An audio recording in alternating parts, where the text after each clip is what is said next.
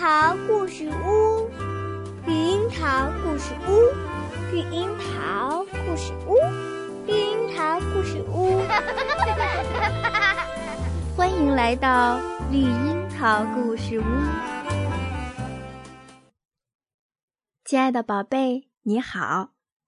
今天咱们再来讲一个你们很喜欢的贝贝熊系列丛书中的故事，《实话实说》，作者斯坦伯丹和简伯丹，翻译张德奇等，由新疆青少年出版社出版。这一天，熊王国里静悄悄的，一丝风也没有。连空气都好像凝固了。贝贝熊家树屋上的叶子也没有了往日的沙沙声，只有蜜蜂还像往日一样忙碌着，一切都显得那么平静。然而，在这样的日子里，有时也会兴起轩然大波。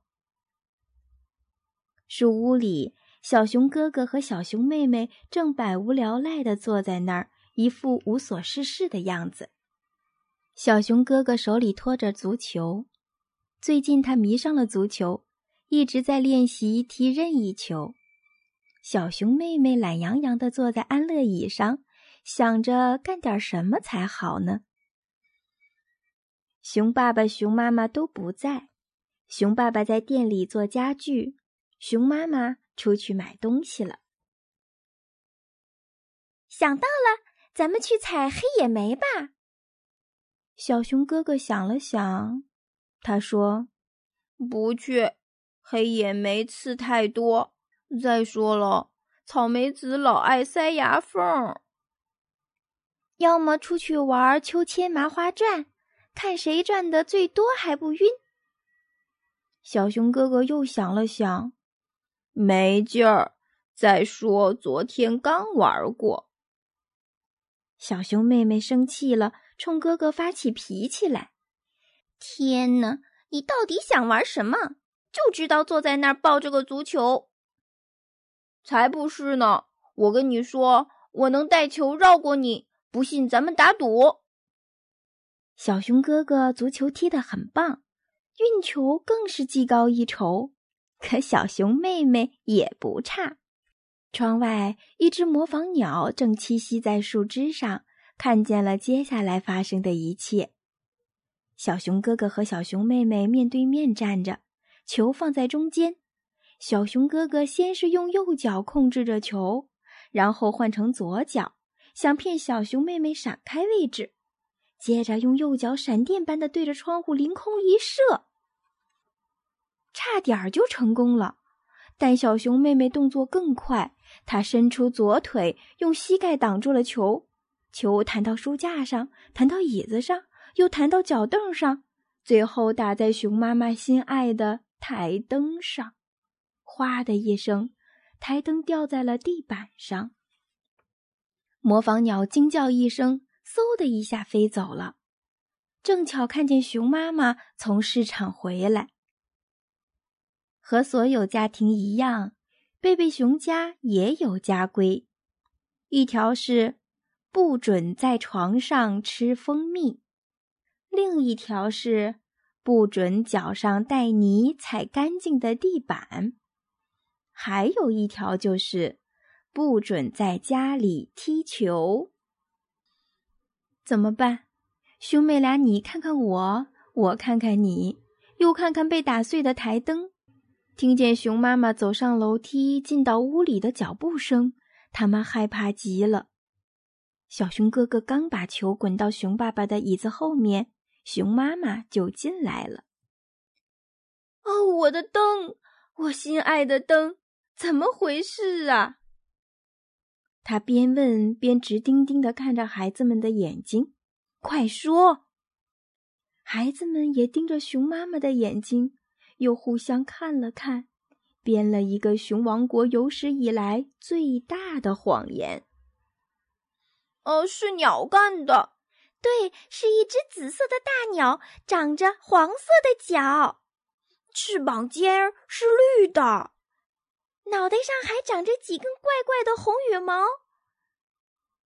和大多数谎言一样，紫色鸟的谎言越编越玄，越编越离谱。孩子们继续说：“是这样的，那只鸟从窗外飞进来，在房子里飞来飞去，结果把灯撞翻了。”看着被打碎的台灯，熊妈妈伤心极了。这时，熊爸爸从店里回来了。孩子们又向爸爸叙述着大鸟飞进窗户、打烂台灯的经过。第二次说谎就更难说圆了，因为他们已经记不清第一次是怎么说的了。哎呀，你们都把我弄糊涂了！到底是一只长着绿翅膀尖儿、黄脚的紫色鸟呢？还是长着紫色翅膀尖儿、绿脚的黄鸟呢？还是长着黑点儿的白鸟啊？就像我椅子后面的足球一样。看着熊妈妈收拾台灯碎片时那伤心的样子，孩子们再也编不下去了。小熊哥哥说：“妈妈，台灯碎了，我们也很难过。”是真的。小熊妹妹边说边拾起最后一个碎片，把它放进簸箕里。熊妈妈说：“我不是心疼那盏台灯，灯碎了可以再买一个，或用胶把它粘起来。我难过的是，我一直那么信任的孩子，如果没对我说实话，信任打碎了。”就再也站不起来喽。听了熊妈妈这番话，孩子们再也憋不住了。小熊妹妹说：“不是鸟打碎的灯，是足球。”小熊哥哥大声说：“都是我的错，我也有错。”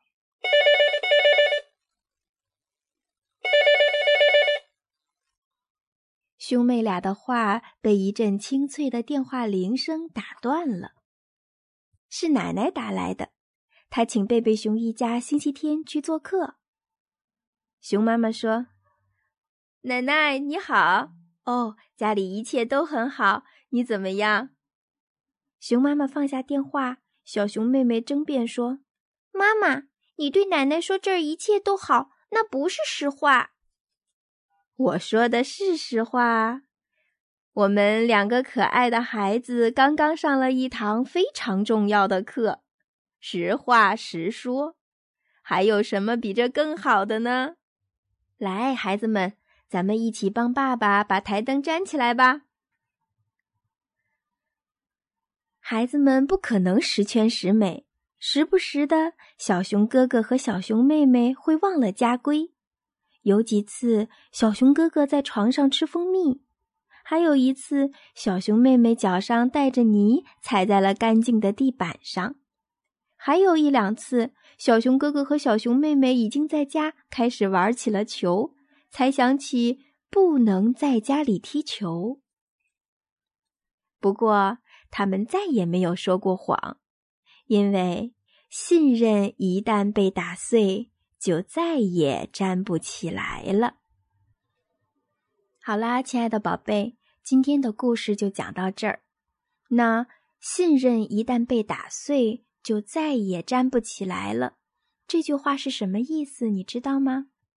如果你知道，就用微信留言给我吧。晚安，祝你有一个好梦。